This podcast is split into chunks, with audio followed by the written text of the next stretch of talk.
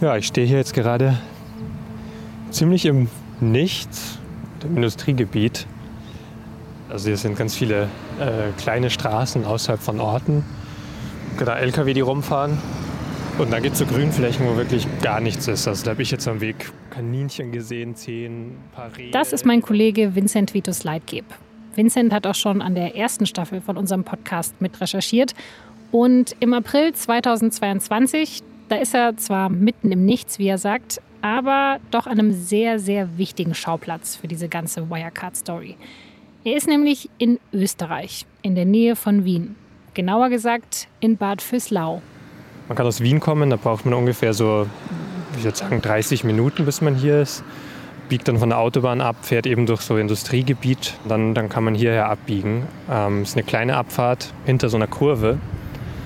Ähm, und dann ist man an so einem Flughafen. Also Klein, das trifft es wohl ziemlich gut. Dieser Flughafen, der hat im Prinzip einen Tower, ein kleines Flughafengebäude mit ein paar Büros und einem Café. Es gibt ein paar Hangar, vor allem für Privatflugzeuge mit nur sehr wenigen Sitzen. Und vielleicht war ja wirklich die Tatsache, dass dieser Ort so klein, so überschaubar ist, auch der Grund dafür, dass im Juni 2020 der Fall Wirecard genau hier hingekommen ist. Es ist vorhin schon so ein Helikopter abgehoben, ähm, der dann Übungsrunden, glaube ich, gedreht hat, also immer schnell wieder runter. Und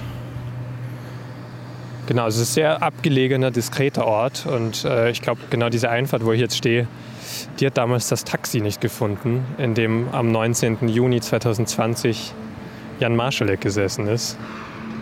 Ja, soll die Einfahrt nicht gefunden haben. Jan Masalek. Viele Menschen sagen, dass er bei Wirecard wie so eine Spinne im Netz gesessen haben soll, bei der die Fäden alle zusammengelaufen sind. Gerade was das berüchtigte Drittpartner- und Asiengeschäft angeht. Über das haben wir in diesem Podcast ja schon so oft gesprochen. Die 1,9 Milliarden, die es vermutlich nie gab, die sich aber so gut in der Bilanz gemacht haben. Aber genau als diese ganze Wirecard-Blase geplatzt ist, 2020, da ist Jan Masalek ziemlich eilig untergetaucht. Und zwar von Bad Füßlau bei Wien aus, von diesem kleinen Flugplatz. Und seitdem ist er auf der Flucht und einer der bekanntesten mutmaßlichen Kriminellen der Welt. Die Behörden in Deutschland, die wollen ihn natürlich immer noch ziemlich dringend fassen, auch damit sie endlich ein vollständiges Bild von diesem Fall bekommen. Denn das ist ja trotz des Kronzeugen Oliver B. und des Whistleblowers Puff Gill und diesen vielen anderen Aussagen und Indizien immer noch ziemlich unvollständig. Das haben wir auch in den bisherigen Folgen von diesem Podcast gezeigt. Und Markus Braun, der ehemalige Wirecard-CEO, der sagt ja auch immer wieder, dass Jan Masalek eigentlich schuld an allem ist. Dass also Jan Masalek ihn entlasten könnte. Und deswegen haben wir uns für die letzte Folge von dieser Staffel gefragt, ist es überhaupt realistisch, dass man Masalek noch zu fassen kriegt? Diese Frage zu beantworten, das ist gar nicht so einfach. Das werdet ihr am Ende von dieser Folge auch sehen. Und das ist auch der Grund, warum wir diese Folge noch nicht am geplanten Termin veröffentlichen konnten. Weil sich einfach konstant noch sehr viel getan hat. Über Gerüchte, echte Informationen, Fakes, Videos, Fotos und ein Dokument, das den Fall nochmal deutlich ändern könnte. Ich bin Laura Terberl und ihr hört Wirecard. 1,9 Milliarden Lügen. Ein Spotify Original Podcast, recherchiert und produziert von der Süddeutschen Zeitung. Staffel 2, Folge 4. Das neue Leben von Jan Masalek. This episode is brought to you by Snapple. Want to know another Snapple fact? The first hot air balloon passengers were a sheep, a duck, and a rooster. Ridiculous. Check out snapple.com to find ridiculously flavored Snapple near you. Ja, äh, hi. Hier ist Leitke von der Süddeutschen Zeitung.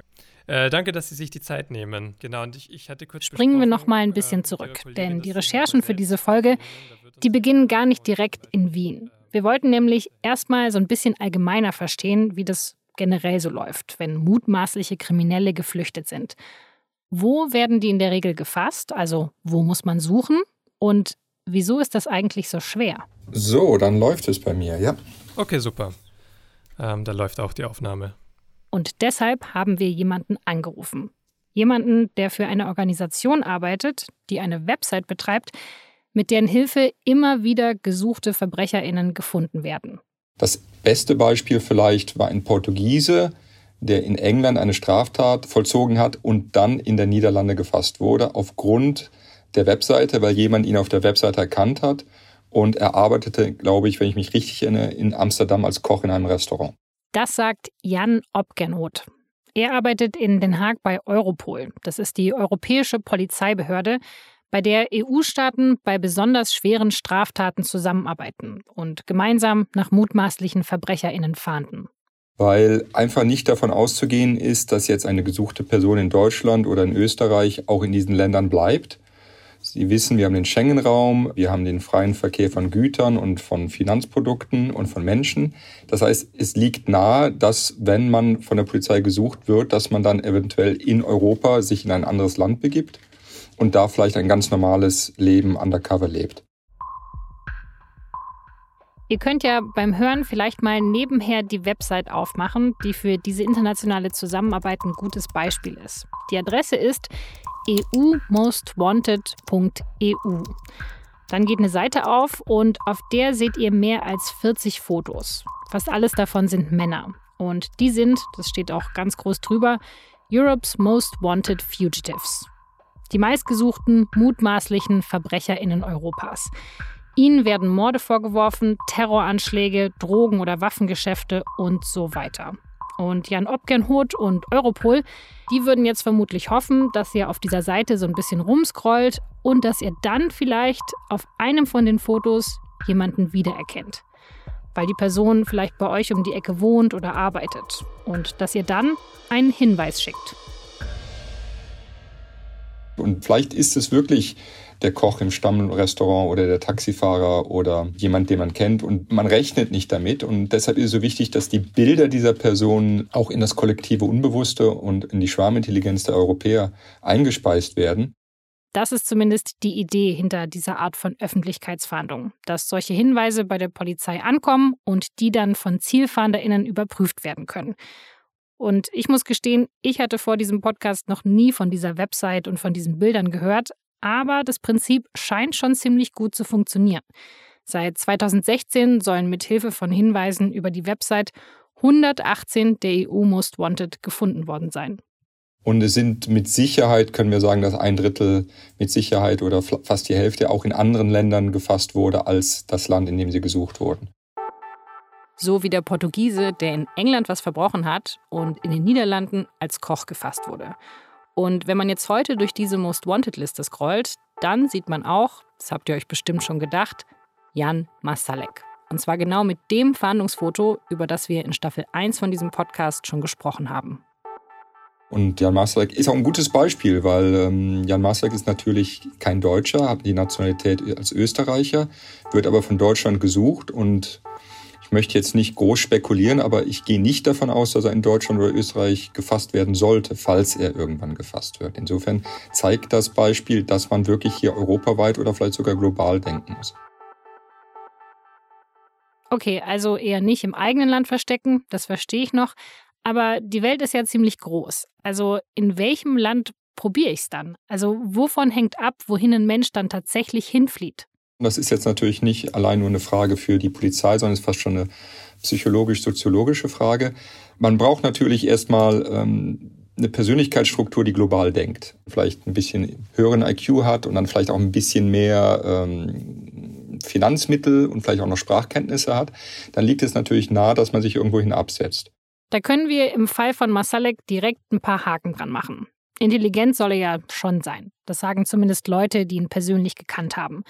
Global denken, das passt auch. Und natürlich. Im Fall von Jan Masalek können Finanzmittel wahrscheinlich ist kein großes Problem gewesen. Insofern liegt es schon nahe, dass man sagt, okay, ich bewege mich vielleicht auch in einen Bereich Europas oder einen Bereich der Welt, wo es vielleicht keinen juristischen Strafverfolgungszugriff geben könnte. Und viele Flüchtige, die würden dann total uneingeschränkt leben, mit einem ziemlich normalen Alltag.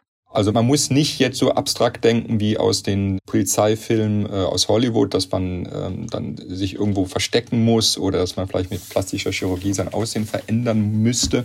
Nur man kann einfach in dem globalen Strom des internationalen Tourismus und der internationalen Wanderung von Nationalitäten kann man eigentlich relativ einfach untertauchen. Also zum Beispiel Deutsche in einer italienischen oder spanischen Großstadt oder einem bestimmten Touristenhotspot, wo sich sehr viele Menschen mischen. Die würden kaum auffallen, sagt Obgernhoth. Und man kann durchaus, wenn man äh, sein Aussehen ein bisschen verändert, einen Bart wachsen lässt oder keinen Bart oder lange Haare, kurze Haare, anders kleidet und wenn man auch noch die Sprachkenntnis hat, kann man sehr, sehr einfach untertauchen.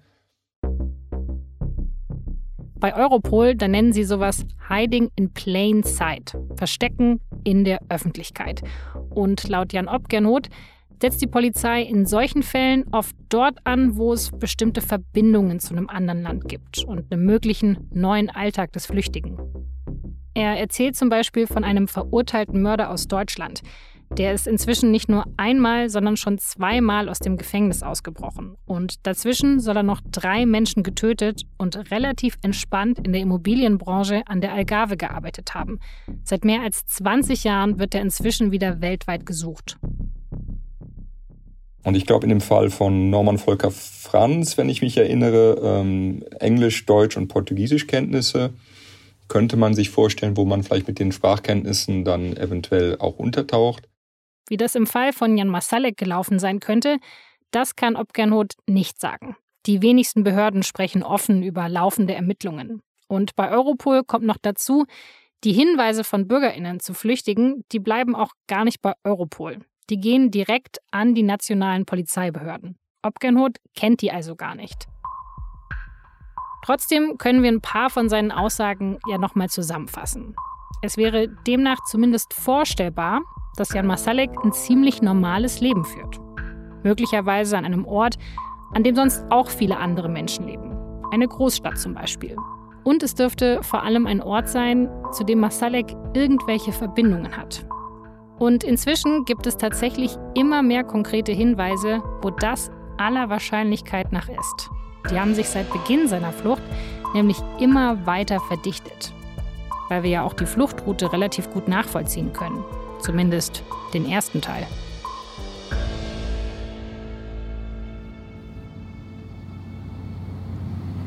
Und damit zurück zum Flughafen in Bad Vöslau. Gibt hier so einen kleinen Parkplatz auch, der ist gut gefüllt. Also ich bin jetzt hier zur Mittagszeit da an einem Donnerstag. Es sind sicher 30 Autos und es fliegen immer wieder Helikopter weg, landen wieder. Ähm, es kommen kleine Flugzeuge, die starten, landen. An diesem Flughafen, da hat sich Vincent ja schon am Anfang dieser Folge ein bisschen umgeschaut, weil dort Jan Masaleks Flucht raus aus der Europäischen Union begonnen hat. Gegenüber vom Parkplatz liegt das kleine Flughafengebäude mit ein paar Büros, der Tower und dazwischen. Und dann gibt es so diesen Haupteingang und da gibt es so einen kleinen Warteraum. Also ich stelle es mir vor, wenn man mit dem Taxi hier ankommt, dann fährt man vor dieses Gebäude vor, ähm, hält an dieser Tür und ist eigentlich nach, nach 20, 30 Metern drüben am Rollfeld und kann eigentlich schon wegfahren. Für Jan Masalek hat das am 19. Juni 2020 wohl ein Bekannter genau vorbereitet. Er hat den Ort vorab ausgekundschaftet, er hat ihn fotografiert und dann Werbung dafür gemacht. So hat er das später bei seiner Vernehmung ausgesagt. Und? Der hat wohl das Flugzeug organisiert, eine kleine Cessna, ähm, hat auch das Catering bestellt. Also es gibt wohl den Wunsch, äh, Früchte, glaube ich, zu servieren am Flug und alkoholische Getränke. Das war wohl der Wunsch. Und ähm, es war auch so, dass der Flug wohl früher gehen sollte, aber Marschalek sich dann verspätet hat. Weil sein Taxi angeblich die Einfahrt nicht gefunden hat. Auch wenn es dazu unterschiedliche Aussagen gibt. Vielleicht wollte er auch einfach nur nicht in eine Polizeikontrolle kommen. Am Ende war er auf jeden Fall kurz vor 20 Uhr da, hat die Piloten des Flugzeugs bezahlt, rund 8000 Euro in Bar, und ist dann wenige Minuten später abgehoben. Und zwar nach Minsk, Belarus, wo auch schon einige Stunden vor der Landung, nämlich zu Mittag, bereits die Vorbereitungen angelaufen sind. Das hat mein Kollege Jörg Schmidt aus dem SZ-Investigativressort recherchiert. Den kennt ihr vielleicht noch aus Staffel 1. Man muss so einen Schritt zurückgehen. Um kurz vor zwölf trifft eine E-Mail bei einer Reiseagentur in Minsk ein. Jörg hat gute Kontakte zu Geheimdiensten und Sicherheitsbehörden und deshalb weiß er so einiges darüber. In dieser Mail wird eine VIP-Behandlung für einen Flug am selben Abend für einen Passagier namens Jan Marschalek geordert. Was die Sache so interessant macht, ist der Pass, der beigelegt ist. Es ist nämlich nicht Marschaleks österreichischer Pass, sondern es ist ein Diplomatenpass der Karibikinsel Grenada. Offiziell eingereist ist Jan Masalek noch mit seinem österreichischen Pass. Und in Minsk wird er dann auch sehr schnell abgefertigt. VIP-Service eben. Und er wird auch schon erwartet. Wir haben aus zwei unterschiedlichen Quellen, dass tatsächlich er von einem schwarzen Mercedes-Bus abgeholt worden ist. Was wir mittlerweile nachvollziehen können, ist, dass dieser Bus ihn wahrscheinlich in ein Hotel in Minsk gefahren hat, äh, ungefähr 45 Autominuten vom Flughafen entfernt. Und da verliert sich dann erstmal die Spur. Naja, zumindest wird es ab da etwas unklar, wie es genau weitergegangen ist. Jörg kann nicht viel zu seinen Quellen sagen, aber er hat über die letzten Monate einige Indizien zusammentragen können. Er sagt, dass Masalek schon am nächsten Morgen im Hotel abgeholt wird und wahrscheinlich am nächsten Tag Richtung Moskau transportiert worden ist. Also Moskau. Das war von Beginn an eine sehr wahrscheinliche Option. Schon alleine wegen der Fluchtroute über Minsk. Und Moskau erfüllt ja auch die anderen Kriterien, von denen Jan Obgernhoth von Europol gesprochen hat. Es ist eine große Stadt, in der sich viele Menschen mischen und Jan Masalek fällt vom Aussehen her in Moskau genauso wenig auf wie jetzt in einer anderen europäischen Großstadt. Perfekt also für Hiding in Plain Sight. Aber Europol hat ja noch von einem anderen Kriterium für eine erfolgreiche Flucht gesprochen.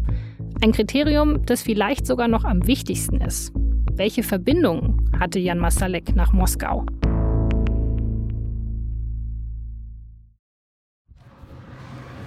Zurück zu meinem Kollegen Vincent. Nachdem er beim Flughafen in Bad Fürslau war, hat er nämlich noch einen Journalisten in Wien besucht. Dessen Büro liegt ein bisschen unscheinbar in einer kleinen Straße im Norden von Wien. Als Wegbeschreibung hat er geschrieben, dass Vincent die graue Eisentüre mit Graffiti suchen soll. Und dahinter führen Treppen nach unten. Hallo. Hallo. Hier ist Vincent. Hallo. Servus. Servus. Freut mich. Freut mich. Dort arbeitet Michael Nickbasch, wenn er nicht gerade in den offiziellen Redaktionsräumen von Profil ist. Profil, das ist ein wichtiges österreichisches Nachrichtenmagazin und Michael Nickbasch, der ist dort stellvertretender Chefredakteur. Die SZ hat schon bei mehreren Investigativprojekten mit ihm zusammengearbeitet. Ja, cool. Kaffee? Äh, danke, Wasser gerne, ja.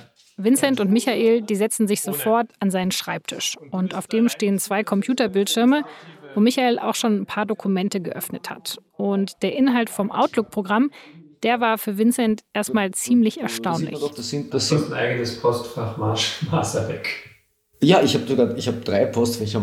Ich habe hab, mein gesamter Outlook-Account ist, ist denen gewidmet. Ich, ich arbeite auf was anderem, damit sich das nicht vermischt. Okay, das müssen wir vielleicht kurz erklären. Es gibt offenbar einige JournalistInnen, die zu Wirecard recherchieren und inzwischen ziemlich viele E-Mails aus dem Konzern einsehen konnten. Auch Michael Nickbasch. Besitz von Tausenden und Abertausenden E-Mails von Jan Masalek und Markus Braun. Zurück bis in die Jahre 2014 die auf ganz vielen Ebenen eine Geschichte erzählen, unter anderem auch die, die Geschichte der Beziehung zur ORFG. Es sind richtig, richtig viele Nachrichten.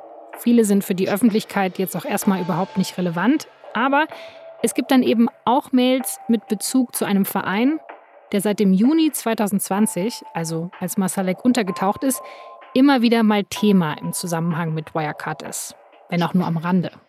Es gab ja im Bundestag einen Untersuchungsausschuss zu Wirecard. Und im Bericht von diesem Untersuchungsausschuss, da steht jedenfalls ein sehr interessanter Satz über diesen Verein. Die Abgeordneten gehen davon aus, steht da, dass Masalek über den Verein Kontakte bekommen hat die ihm, Zitat, auch bei seiner Flucht und seinem Untertauchen zugute kamen. Ein Zeuge im Ausschuss wird so zitiert. Er würde den Verein als, Zitat, massiv relevant ansehen, weil sich dort sehr viele der handelnden Personen in irgendeiner Art und Weise wiederfinden. Und ja, dieser Verein, den hat Michael Nickbasch gerade ja schon kurz genannt. Das ist die ORFG, das steht für die Österreichisch-Russische Freundschaftsgesellschaft. Das ist ein in Wien gegründeter Verein vor etwas mehr als 20 Jahren, im Jahr 2000. Österreich und Russland. Darum geht es dort also. Und die Verbindung, die ist für den Fall Masalek offenbar äußerst relevant. Und zwar sollen Österreich und Russland über die ORFG kulturell und wirtschaftlich vernetzt werden. Solche privaten Vereine, die gibt es in Österreich auch für viele andere Länder. Da treffen sich dann vor allem Menschen aus der Politik und der Wirtschaft. In der ORFG zu ganz verschiedenen Anlässen.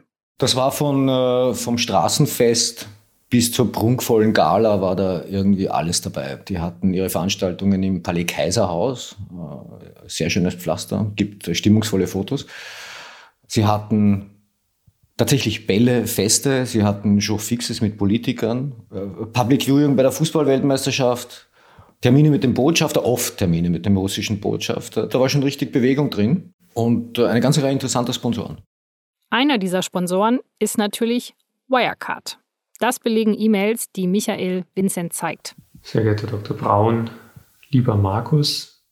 Ah, ja. Da geht es um die Feier zum 15. Jubiläum der ORFG. Ah ja, Sie beziehen sich auf ein Gespräch, das Sie hatten also es fand offensichtlich ein Vorgespräch statt und dann ja. haben Sie sich committed auf diese Summe. Genau, wir bedanken uns für 20.000 Euro und soweit ich mich erinnere, ist in der, es sind, es sind einige tatsächlich, einige ORFG-Mails, ist dann auch irgendwann die Rechnung, die bezahlt wurde da. Ja, ja. Die zugehörige Rechnung, die finden wir kurz darauf in einem der Postfächer wieder. Auch die ORFG hat uns auf Anfrage bestätigt, dass diese Summe wirklich geflossen ist. Außerdem sagt die ORFG, dass Wirecard noch viel mehr Geld an den Verein gezahlt hat. Von 2010 bis 2020 waren es jedes Jahr 10.000 Euro Mitgliedsbeitrag. Damit hatte Wirecard den sogenannten Senatorenstatus im Verein. Den sollen sonst nur wenige andere ganz große Unternehmen aus Österreich und eine russische Bank gehabt haben. Das heißt, sowohl Markus Braun als auch Jan Masalek wurden, wie die Mails zeigen, selbst mit dem Titel Senator angesprochen. Und noch viel wichtiger, sie wurden zu vielen exklusiven Events und Terminen eingeladen. Und die beiden Wirecard-Manager, die waren zwar wohl ziemlich zurückhaltend mit Zusagen, die hatten ja bestimmt auch so schon ziemlich volle Terminkalender, aber bei mindestens einem wichtigen Termin, da war Jan Masalek dann doch dabei. So, da haben wir 16. Mai 2017 eine Einladung der ORFG an Jan Masalek, Senator, wird nicht vergessen. Betreff Einladung zum Abendessen mit Innenminister Sobotka. 2017 ist der österreichische Innenminister nach Russland gereist und hatte dort jedenfalls ein Abendessen, ähm, an dem auch Jan Masalek teilnahm. Von dem Termin gibt es sogar ein Foto. Es ist eines der wenigen Fotos, die es überhaupt von Jan Masalek in der Öffentlichkeit gibt. Er sitzt da neben Österreichs damaligem Innenminister Wolfgang Sobotka mit Vollbart, dunkelblauem Anzug, weißem Einstecktuch und einer Krawatte. Beide Männer grinsen in einem sehr teuren Lokal im Zentrum von Moskau. Das liegt in der Nähe des Roten Platzes und des Kreml. Und Michael sagt, das passt für ihn schon sehr gut ins Bild, dass Masalek ausgerechnet da mitgefahren ist. Ich glaube, das war so vom Selbstverständnis her, ähm, Masaleks war das, ich treffe einfach Leute, die mich interessieren, knüpfe Kontakte, die mir wichtig erscheinen. Mhm. Aber so ein Kontakt zum Minister, vielleicht hilft dir dann irgendwann, wenn es bei einem Geschäft kritisch wird oder kann dann sein politisches Gewicht da irgendwo einbringen. Ja, ich denke, das ist tatsächlich das, worum es dann am Ende geht, dass irgendjemand zum Telefonhörer greift und irgendjemanden anruft, um ein Problem zu beseitigen. Selbst da ist die Frage, ob man es verlangen darf, nicht? Die ORFG, die war also auf jeden Fall ein guter Ort, um solche politischen Kontakte zu knüpfen. Und es gibt ja mehrere Personen aus der österreichischen Politik, die sie da über die Jahre kennengelernt haben. Aber die ORFG, die könnte von Anfang an für Masalek und Braun auch deshalb sehr interessant gewesen sein, um vor allem Kontakte in Russland selber zu knüpfen. Die Kontakte, die uns jetzt ja am meisten interessieren für diesen Podcast. Und für solche Beziehungen nach Moskau und an andere Orte, ist der Verein ja auch da, ohne sich jetzt groß auf die Fahne zu schreiben.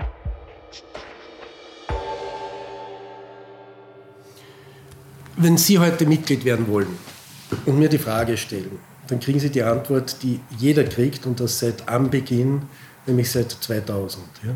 Sie unterstützen eine Idee. Das sagt Markus Stender. Er leitet heute die Geschäfte der ORFG als Generalsekretär. Seit September 2020, um genau zu sein. Davor war er einfaches Mitglied und Teil des erweiterten Vorstands. Und Stender hat Vincent zuerst mal erklärt, warum Unternehmen wie Wirecard überhaupt Mitglied beim ORFG werden. Sie würden so die Idee vom Austausch zwischen Österreich und Russland unterstützen. Und wenn es Ihnen wert ist, diese Idee mit 10.000 Euro zu unterstützen, dann freut uns das sehr. Sie kriegen keine Gegenleistung. Also nicht direkt vielleicht, aber. Natürlich, Sie haben eine Liste von Mitgliedern. Wenn Sie aus dem ähm, Kreis der Mitglieder Hilfe benötigen, Unterstützung benötigen, was auch immer, steht Ihnen das offen. Sie können die Mitglieder anrufen, Sie können über den Generalsekretär, das Präsidium oder direkt mit Mitgliedern ihre Netzwerke machen. Selbstverständlich. Wenn ein Mitglied zum Beispiel in den russischen Immobilienmarkt einsteigen möchte, dann könnte der Generalsekretär jemanden vermitteln, der sich damit auskennt. Oder sogar direkt für Geschäfte offen wäre, sagt Stender. Wie genau das jetzt bei Wirecard passiert sein könnte, das kann er uns dabei aber nicht sagen denn das sei ja noch vor seiner Zeit als Generalsekretär gewesen. Dass zumindest Jan Masalek aber doch über die Jahre ziemlich aktiv genetzwerkt hat, das können wir über den Bundestagsuntersuchungsausschuss belegen. Dort hat unter anderem Masaleks persönliche Assistentin ausgesagt, die kannte ihn sehr gut und die hat ihn auch am Abend vor dem Untertauchen nochmal gesehen, bei einem Italiener in der Münchner Innenstadt. Und im U-Ausschussbericht wird sie in Bezug auf die ORFG so zitiert. Herr Masalek war auch ziemlich regelmäßig im Austausch mit Herrn eben aus besagter Organisation. Und Herr war auch relativ häufig bei uns zu Gast, persönlich, ja. Da geht es um den Vorgänger von Markus Stender, der Gründer der ORFG, der sehr lange auch Generalsekretär war. Die Termine fanden auch, ich würde mal sagen, 50 Prozent im Büro, 50 Prozent als Abendessen oder eben in einem anderen Umfeld, aber nicht im Büro statt. Aus E-Mails, die auch Profil vorliegen, geht hervor, dass sich der Vorgänger von Stender mit Masalek und auch Braun über mögliche Projekte ausgetauscht hat. Darüber wollte er übrigens nicht mit Michael auf dessen Anfrage sprechen. In einer Mail aus dem März 2014 steht: Lieber Markus, lieber Jan, ich war in den letzten Tagen in Moskau und habe einige interessante Gespräche geführt. Es geht dabei um eine IT-Firma und deren Kunden, die auch aufgelistet sind. Verteidigungsministerium der Russischen Föderation, Russischer Föderaler Sicherheitsdienst, Ministerium für innere Angelegenheiten der Russischen Föderation, Federal Tax Service von Russland, Spetstreu Russland, Regierung von St. Petersburg. Man würde gemeinsam überlegen, wo Technologie zum Einsatz kommen könnte und wo es direkten Zugang zu Entscheidungsträgern gäbe. Das ist so der eine Strang an wirtschaftlichen Ideen. Daneben gibt es aber auch noch einen ganz konkreten Austausch über eine andere russische Firma. Von der ist immer noch unklar, was die eigentlich genau gemacht hat. Von August 2014 bis Oktober 2017 hat sie aber regelmäßig Rechnungen geschickt. Und zwar direkt an Masalek bzw. sein Büro. Über 30.000 Euro im Quartal. Ohne dass Wirecard seinen Steuerprüfern 2017 auf Nachfrage einen Vertrag dazu zeigen konnte. Und wir müssen an dieser Stelle jetzt da auch nicht weiter ins Detail gehen. Vielleicht waren das für Marcellek wirklich nur gute mögliche oder tatsächliche Partner in einem großen Markt außerhalb von Europa. Teils in staatlichen Institutionen mit Bezug zu Sicherheitsthemen. Und das hat ihn ja besonders interessiert. Und bei Marcellek war ja wohl immer so ein bisschen unklar, wo jetzt wirklich die Grenze verläuft zwischen dem Unternehmen und seinen privaten Geschäften. Aber es zeigt sich einfach über die Jahre, dass da sehr viele Kontakte bestehen. Und wie wir jetzt wissen, dass er einige besonders wichtige Verbindungen nach Russland womöglich doch für sich persönlich genutzt hat. Und zwar nicht einfach nur für gute Geschäfte. Fangen wir dafür vielleicht beim Bundestagsuntersuchungsausschuss an. In dessen Bericht steht ja, dass Masalek über die ORFG Kontakte erlangt hat, die ihm, Zitat, auch bei seiner Flucht und seinem Untertauchen zugute kam. Das hatten wir ja vorhin schon. Ein wichtiges Wort haben wir vorher aber ausgelassen. Da steht nämlich ganz genau Kontakte zu russischen Nachrichtendiensten. Ein Zeuge spricht sogar konkret von Kontakten Masaleks zum russischen Militärgeheimdienst GRU. Und genau diese Kontakte, die hat sich mein Kollege Jörg Schmidt noch genauer angeschaut in den vergangenen Monaten. Er sagt, dass diese Kontakte schon ziemlich lange bestanden haben.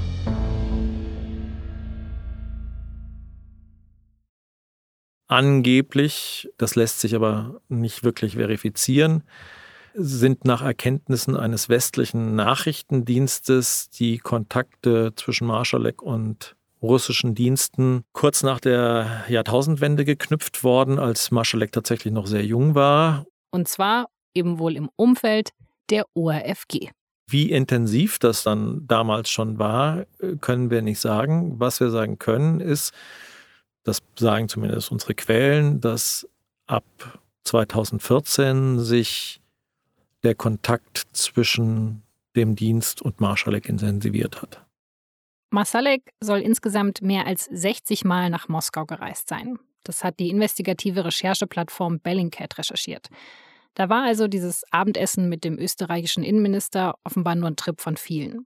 Es ist auch nicht ganz klar, was er dort immer genau gemacht hat. Aber so ein Austausch mit russischen Geheimdiensten, sagt Jörg, der könnte für Masalek persönlich schon sehr interessant gewesen sein. Er mochte ja so Themen und Projekte. Aber umgekehrt waren er und Wirecard natürlich auch spannende potenzielle Partner für die Russen. Masalek als Person, weil er sich wohl schnell auf alle möglichen Dinge eingelassen hat, und Wirecard als Unternehmen, schon allein wegen des Kerngeschäfts, den Finanztransaktionen. Man kann sich vorstellen, dass zum Beispiel über die Abrechnung von Kreditkarten man natürlich sehr gut Profile von Leuten nachzeigen kann. Man könnte auch Prominente haben, die womöglich, ich sag mal, über so eine Karte einen Escort-Service bezahlen und damit kompromittierbar sind. Es gab bei der Wirecard Bank auch sehr viele Konten von Russinnen und Russen, von Personen, die sonst vielleicht nicht so einfach Konten bei einer in Deutschland ansässigen Bank eröffnen können. Und wir haben ja gesehen in den vergangenen Monaten ein riesiges Schattenfinanzsystem über Wirecard-Firmen in Asien. Wir wissen ja, dass dort äh, es Scheinrechnungen gab und, und äh, diese 1,9 Milliarden nie existiert haben. Aber unterhalb dieser Struktur gab es eine zweite Struktur, über die Milliarden geflossen sind. Das riecht ziemlich nach Geldwäsche und das riecht auch ziemlich nach Geldwäsche für russische OK, Geheimdienst, wie auch immer. Aber wie gesagt, da bewegen wir uns wirklich im, im, im Rahmen des Spekulativen. Es ist nur interessant, dass dieses riesige ja, Geldwäschesystem, was wir da sehen, von Marschalek mit orchestriert worden ist. Dass Jan Masalek dieses System für wen auch immer gesteuert hat, das scheint für viele Menschen, die zu Wirecard recherchieren und ermitteln, ziemlich sicher zu sein.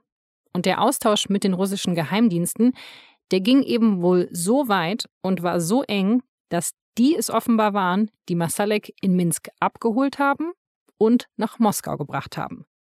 Aber warum haben die Geheimdienste Masalek diesen Gefallen getan? Darüber können wir bis jetzt nur spekulieren. Ob er jetzt nochmal Daten mitgenommen hat, kann ich mir nicht vorstellen. Ob es ein Dankeschön ist, auch eine Frage, dass er jemand ist, der sehr viel Geld hatte. Und man muss immer äh, daran denken, russische Geheimdienste funktionieren anders als deutsche. Die haben alle, ich sag mal, noch ein zweites Spielbein, dass, dass ein russischer Geheimdienst einen Jan Marschalek auch deshalb beschützen würde, weil er ihnen einfach jeden Monat, keine Ahnung, eine Million oder 500.000 oder was er sich überweist. Auch das ist denkbar. Es gibt auch andere Informationen, die Jörg nicht final verifizieren kann. Und die sagen, dass Masalek schon früher und über Jahre hinweg Informationen aus der europäischen Wirtschaft und Politik an russische Geheimdienste geliefert haben könnte. Und dann wäre es ja auf jeden Fall vorstellbar, dass die Geheimdienste ihm im Gegenzug gesagt haben, für all diese Infos, da können wir dir helfen, falls du Deutschland mal verlassen müsstest.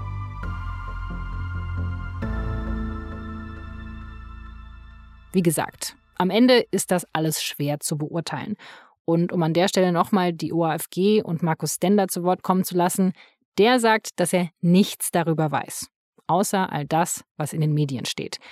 Er will jetzt aber auch nicht ausschließen, dass Masalek seine Geheimdienstkontakte auch irgendwie über das ORFG-Netzwerk bekommen haben könnte. Um genau zu sein, als wir ihn auf direkte Geheimdienstkontakte von Masalek über die ORFG angesprochen haben, der hatte das grundsätzlich als Missverständnis bezeichnet. Auf eine Nachfrage hat er dann aber so reagiert. Aber das, äh, die Idee, dass man irgendwie über das Netzwerk Kontakte nach Russland bekommt und dann auch Kontakte zu dortigen Geheimdiensten, dann ist schon unrealistisch. Äh, nein, natürlich nicht. Weil wenn Sie einen Kontakt in Russland bekommen, sei es ein Wirtschaftskontakt, sei es ein politischer, sei es ein äh, kultureller Kontakt, wo Sie sich dann weiterhandeln, das machen Sie selber. Die ORFG sei aber definitiv kein Netzwerk zwischen dem russischen Inlandsgeheimdienst FSB und dem deutschen BND oder ähnliches. Mitnichten. Mitnichten, überhaupt nicht. Ja.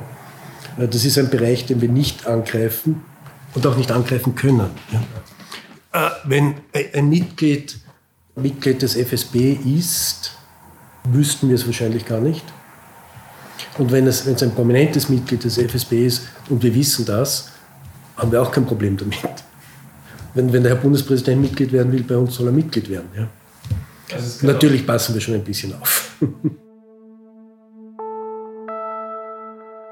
Okay, das lassen wir vielleicht einfach mal so stehen und versuchen jetzt noch eine letzte Frage zu beantworten, die ja ziemlich zentral ist, würde ich mal sagen. Wenn man jetzt schon länger weiß, dass Masalek offenbar in Moskau ist, warum wurde er dann nicht schon längst gefasst? Naja, das ist eben nicht ganz so einfach. Es gab im Prinzip zwei Hinweise auf Russland. Sagt mein Kollege Jörg Schmidt von der SZ. Es gab im Frühjahr 2021 einen Hinweis gegenüber dem Parlamentarischen Kontrollgremium, also das ist der Parlamentsausschuss, der die Geheimdienste kontrolliert, dass ein ausländischer Dienst, Klammer auf, wahrscheinlich die Amerikaner, Klammer zu, Jan Marschalek an einer bestimmten Prachtstraße in Moskau vermuten. Es wurde aber keine Hausnummer genannt, es wurde auch nicht gesagt, wo genau. Damals hat die Staatsanwaltschaft München I wohl sogar ein Rechtshilfeersuchen nach Russland geschickt. Sie wollten Zugriff auf Masalek. Aber es hieß damals wohl, einfach so ohne eine konkrete Adresse können wir euch jetzt wirklich nicht weiterhelfen.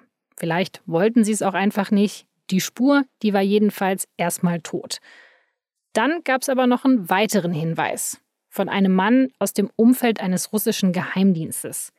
Der hat auf ziemlich ungewöhnlichem Weg jemanden beim deutschen Bundesnachrichtendienst kontaktiert und dort gesagt, also falls ihr mal mit Jan Marschalek reden wollt, das können wir jederzeit möglich machen. Ähm, der BND hat daraufhin sehr vorsichtig reagiert. Ähm, man hat das zurückgemeldet äh, von Moskau äh, nach Berlin und in Berlin hat man entschieden, dieses Angebot nicht anzunehmen, sondern auch Tauchstation zu gehen. Dazu gab es jetzt im Frühjahr mehrere Schlagzeilen. Aber warum hat der BND dieses Angebot denn ausgeschlagen? Jörg sagt, das liegt daran, dass das Angebot einfach über einen sehr ungewöhnlichen Kanal reinkam. In diesem Geheimdienstmilieu gibt es eingespielte Strukturen, Leute, die miteinander reden, die man kennt, quasi Botschafter im Verborgenen. Und äh, man konnte diese Person überhaupt nicht einordnen. Und man hat befürchtet, dass es entweder eine Falle ist oder dass ich sag mal, wenn sich ein BND-Mitarbeiter mit Marschalek getroffen hätte, man Fotos gemacht hätte, die kompromittierend auch hätten sein können, natürlich für den Dienst, man könnte mit so einem Foto Gerüchte streuen oder auch einfach lügen. Im Sinne von, schaut doch mal her, der BND, der redet doch eh schon die ganze Zeit mit diesem gesuchten Mann. Das war denen dann ein bisschen zu heikel. Und man muss sagen, gerade die vergangenen Monate, die haben jetzt das mit dem gegenseitigen Vertrauen jetzt nicht unbedingt leichter gemacht.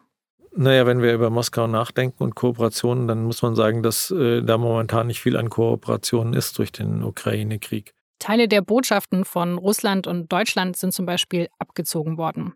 Das heißt, es gibt jetzt weniger diplomatischen Austausch. Aber Informationen, die fließen immer noch. Es gibt Kanäle, über die weiterhin kommuniziert wird.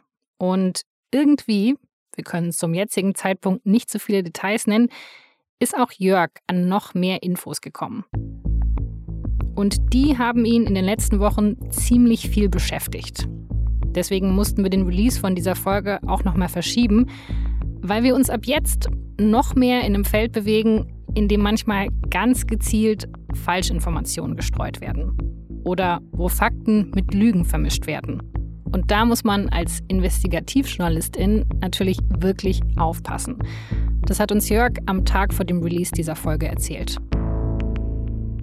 Also wir arbeiten seit fast einem Dreivierteljahr zusammen mit dem Dossier Center. Das ist eine Online-Plattform, die der Kreml-Kritiker Michael Chodorkowski finanziert hat. Und dem Dossier Center und uns sind im letzten Dreivierteljahr eine ganze Menge Unterlagen zugespielt worden aus russischen Geheimdienstkreisen. Wie gesagt, wir können nicht so viele Details nennen. Aber beim Wort Unterlagen, da habe ich ja zuerst erstmal an irgendwelche Akten gedacht, also Mails oder so.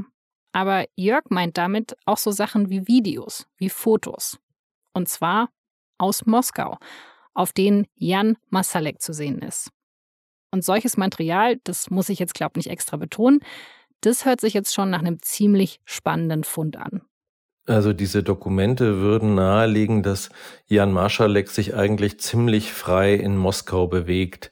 Sie würden nahelegen, dass er in einem ja wunderbaren Umfeld wohnt, äh, in einer der teuersten Villen gegen der Stadt, dass er in einigen der besten und teuersten Lokale Moskaus verkehrt und dass es ihm offensichtlich dort richtig gut geht es sich so richtig gut gehen lassen. Das konnte Masalek ja auch schon in seiner Münchner Zeit.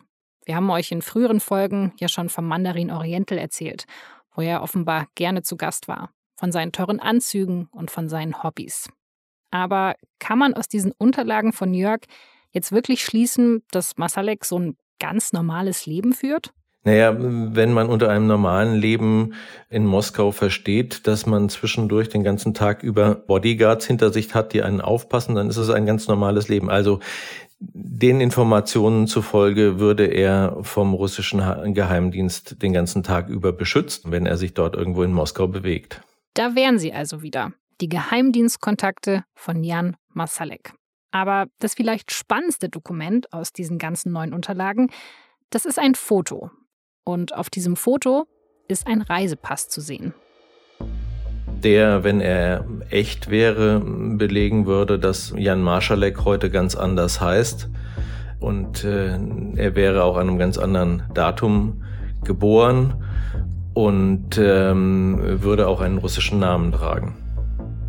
Und ja, wie gerne hätten wir euch jetzt den Namen, der auf diesem Pass steht, verraten, weil der grenzt nämlich echt fast schon an einen sehr schlechten Witz.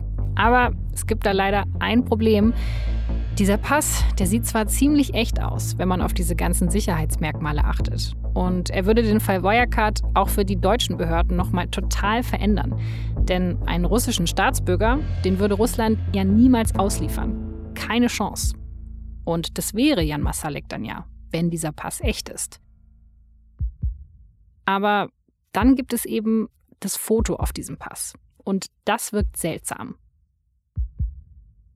Darauf sieht man Jan Masalek mit Bart und Glatze. Und Jörg sagt, auf dem Foto äh, dieses Passes schaut er eigentlich genau aus wie auf dem Fahndungsplakat. Das ist auch ein bisschen das Problem. Es sieht also genauso aus wie das Foto, das auch das BKA verbreitet hat, das auch auf der Website von Europol zu sehen ist. Und da muss man sich schon fragen, wieso die russischen Geheimdienste ausgerechnet dieses Foto nochmal verwenden sollten. Das war der erste Punkt, wo wir skeptisch geworden sind und wo wir uns nicht sicher waren, ob, ob uns da nicht jemand irgendwas unterjubeln will. Und das zweite war ein Foto, was ihn angeblich in der Stadt gezeigt hat. Und dieses Foto haben wir genauer analysiert und haben festgestellt, dass dieses Foto in Wahrheit aus dem Internet stammt, nämlich aus einer Szene, hm, wo Marschalek mit Freunden in einer Bar in München war. Dieses Foto hat schon mal das Handelsblatt veröffentlicht. Das war der Punkt, wo wir gesagt haben, okay, jetzt müssen wir an der Stelle die Notbremse reinziehen, weil wir tatsächlich nicht mehr wussten, was von diesen Informationen, die wir haben, real ist und was tatsächlich ein Fake ist. Das ist auch der Grund, warum wir die Veröffentlichung von dieser Folge nochmal verschieben mussten. weil eben alles noch zu unsicher war. Und leider müssen wir heute auch erstmal dieses Fazit ziehen. Wenn wir diese ganzen äh, Dokumente und Informationen, die wir da bekommen haben, anschauen, dann gibt es tatsächlich äh, drei Kategorien. Ich sag mal plump gefälscht, dann ähm, womöglich gefälscht. Da reden wir um dieses, vor allem um dieses Passfoto. Und dann gibt es auch Informationen, hm, zum Beispiel ein Video, von dem wir glauben, dass das durchaus authentisch ist. Und es gibt auch andere Informationen, von denen wir durchaus glauben, dass sie, dass sie zutreffend sind und dass sie richtig sind. Im investigativen Journalismus läuft das immer mal wieder so. Manche Spuren sind falsch, manche führen irgendwann nicht mehr weiter und für manche muss man erst noch einen Umweg gehen, um sie dann wiederzufinden. Und in diesem Fall kommt noch eine Sache dazu. Und da sind wir natürlich irgendwo wieder beim Wesen von Geheimdiensten. Diese Materialien, wie gesagt, stammen aus verschiedenen russischen Geheimdienstquellen. Und äh, Geheimdienste, das ist ihre Natur, leben eben im Prinzip von einem Spiel von Information in Desinformation.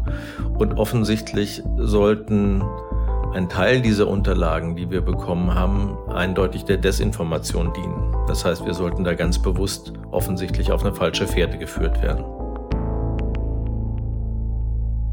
Jörg und die Kolleginnen, die werden jetzt in den nächsten Wochen weiter recherchieren und versuchen, über möglichst viele andere Quellen abzusichern, was jetzt echt ist und was falsch ist. Aber was ich mich da natürlich gefragt habe, ist, warum? Also warum würden russische Geheimdienste versuchen, solche Fakes oder gemischte Unterlagen der SZ und dem Dossiercenter zukommen zu lassen? Also was erhoffen die sich davon? Jörg hat auf diese Frage zwei mögliche Antworten. Die erste, sie wollen einfach öffentlich an deutsche Behörden signalisieren, der Masalek, der ist jetzt russischer Staatsbürger. Den bekommt ihr eh nicht mehr zu fassen, also lasst es am besten gleich. Und die zweite Variante, die genauso gut möglich ist, ist, dass man uns ganz bewusst sozusagen auf einer Moskauer Spur hält oder versucht zu halten und dass wir uns sozusagen auf Moskau konzentrieren und er in Wirklichkeit schon ganz woanders ist. Aber auch dafür gibt es bislang keinerlei andere Belege. Aber so oder so. Mit all diesen neuen Unterlagen, über die wir gerade gesprochen haben, da drängt sich eh noch mal ein ganz anderes Thema auf. Ja, also wenn sich das alles weiter erhärtet, wovon wir ausgehen, nämlich dass die Verbindungen zum FSB sehr lange schon sind und sehr tief waren über all die Jahre hinweg, während Jan Marschalek äh, beim Wirecard aufgestiegen ist bis in den Vorstand, dann wirft das natürlich nochmal eine Frage auf, was haben deutsche Dienste gewusst und auch durchaus die Frage, wenn sie es nicht gewusst hätten oder nicht gewusst haben, warum haben sie es nicht gewusst?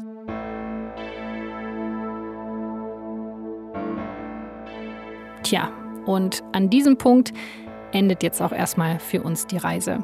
Ich meine, dass Masalek in Moskau sein könnte, das hatten ja einige schon vermutet. Aber diese neuen Hinweise, die den Verdacht mit Moskau erhärten und dass er dann vielleicht sogar auch noch einen russischen Pass haben könnte, mit neuem Namen, das hat mich dann doch extrem überrascht.